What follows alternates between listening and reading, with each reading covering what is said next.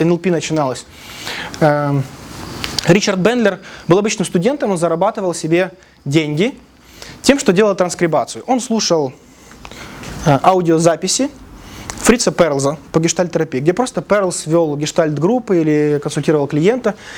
Он слушал эти записи и набирал их в текст. Понятно, да, идея? И он так наслушался этих записей, ну реально, да, очень сильно наслушался, что у него стало получаться делать так же, как и у Перлза. Он решил организовать гештальт-группу у себя в университете. Момент. Он организовал э, гештальт-группу у себя в университете и помогал людям, помогал студентам, делал какие-то эксперименты. И он не мог понять, что я с ними делаю. Человек приходит, говорит запрос, я с ним повторяю то же самое, что делает Фриц Перлс, и у меня получается. Как я это делаю, не знаю. Понятно, да, идея? И он подумал так, значит, нужно больше копировать Фрица Перлза. И он себе отрастил такую бороду, как у Фрица Перлза, стал э, говорить с немецким акцентом, стал курить люльку и прихрамывать. И он думал, что это все повлияет на то, что я буду как Фриц Перлз. Вот.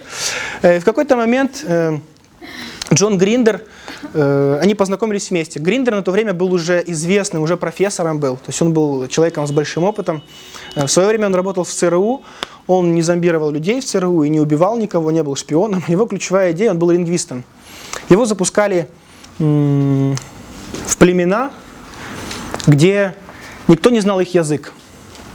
И он заходил в те регионы, вы знаете, есть там, если мы послушаем славянский, да, мы, мы примерно понимаем, о чем говорят чехи, поляки. Понятно, да, идея?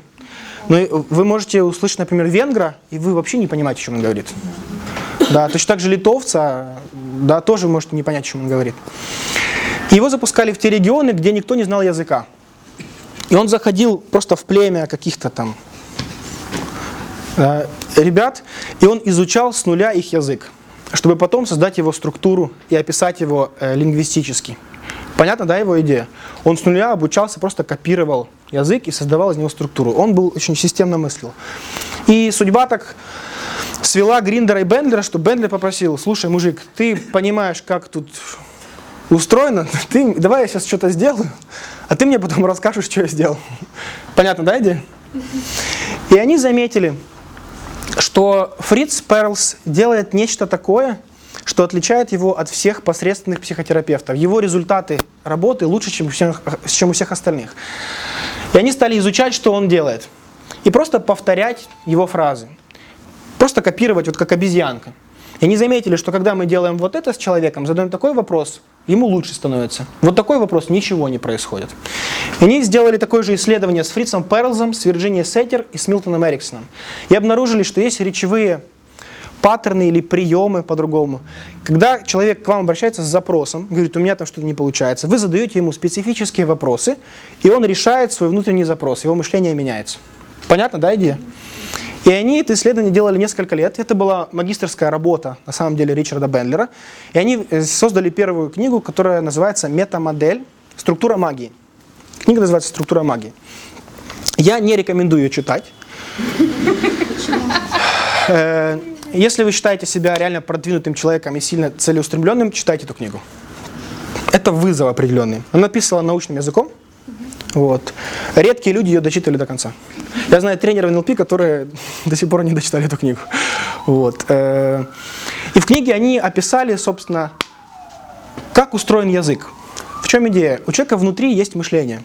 И вот то, как вы говорите, чаще всего вы также и думаете. И в процессе коммуникации с человеком человек использует такие связки, слова специфические. И вы понимаете, по тому, как он говорит внешне, какие у него затыки внутри, что он пропускает, что он искажает. Понятно, да? На лицо все, что у него внутри, вот он снаружи говорит. И они стали задавать человеку такие вопросы, менять его э, фокусы внимания, из-за того, что человек начал по-другому объяснять собственные запросы, его мышление внутри изменилось. Это была ключевая работа. Они, теперь итог, они определили, в чем Милтон Эриксон отличался от всех остальных терапевтов. Они определили, чем Вирджиния Сеттер отличалась от остальных терапевтов. И они определили, в чем сходство между Милтоном, Вирджинией и Перлзом. Из этого сходства они нашли, ну, грубо говоря, там 15 вопросов, которые, задавая своему клиенту в консультировании, ему станет лучше. С большей вероятностью, чем задавая другие вопросы. Э, понятная идея возникновения, история. Кто читал об этом? Смотрите внимательно. А что вы знаете про НЛП? Что это зомбирование, секта, откуда оно взялось? Да, вот. вот это очень интересный момент. Э, ключевая суть НЛП в том, чтобы взять человека в определенной области экспертности, узнать, какие его внутренние качества, опыт, убеждения и ценности делают его лучше, чем других людей. В чем он отличается? Э, узнать это как модель, прописать некую форму, с помощью которой вы сами можете научиться тем же качествам. И после этого, если вы можете научиться этим же качествам, вы понимаете, как это устроено, вы можете передать это другим людям, обучить других людей этому.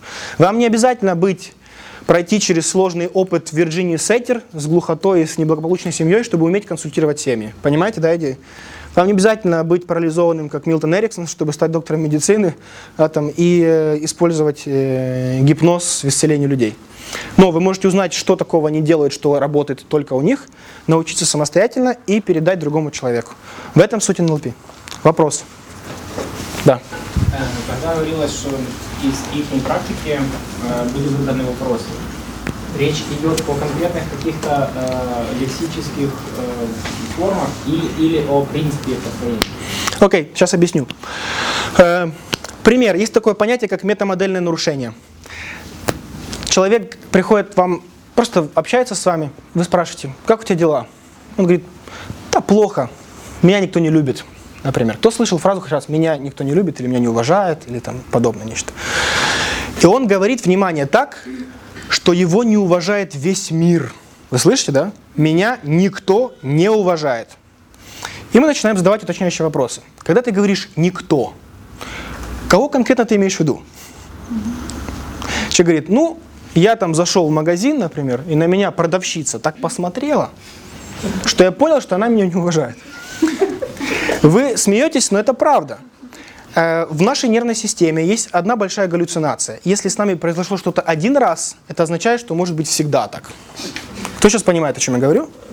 И вы избегаете каких-то ситуаций, потому что у вас один раз это было. И вы исходите не из реального опыта, а из прошлых своих стратегий жизненных. И вы действуете не ориентируясь по ситуации, а действуете ориентируясь по своей галлюцинации ситуации. Вот в чем проблема. И мы начинаем уточнять. Оказалось, что продавщица на него не так посмотрела.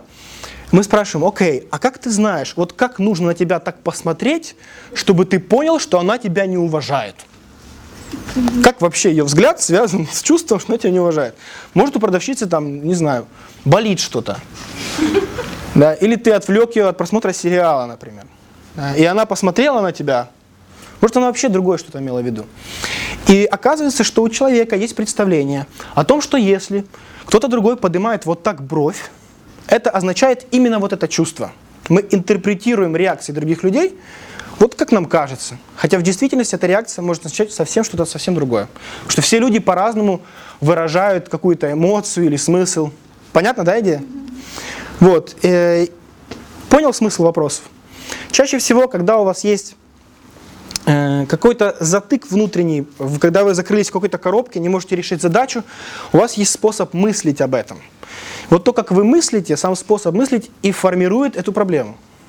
Если меняешь э, мышление, обращаешь внимание на какие-то другие вещи, у вас другие идеи, другое состояние, другие чувства, другие действия, соответственно, другие результаты. В этом ключевая идея – показать э, человеку новые варианты выбора, как можно действовать по-другому в ситуации, где ему кажется, что действовать нельзя или можно действовать только вот так. В этом суть.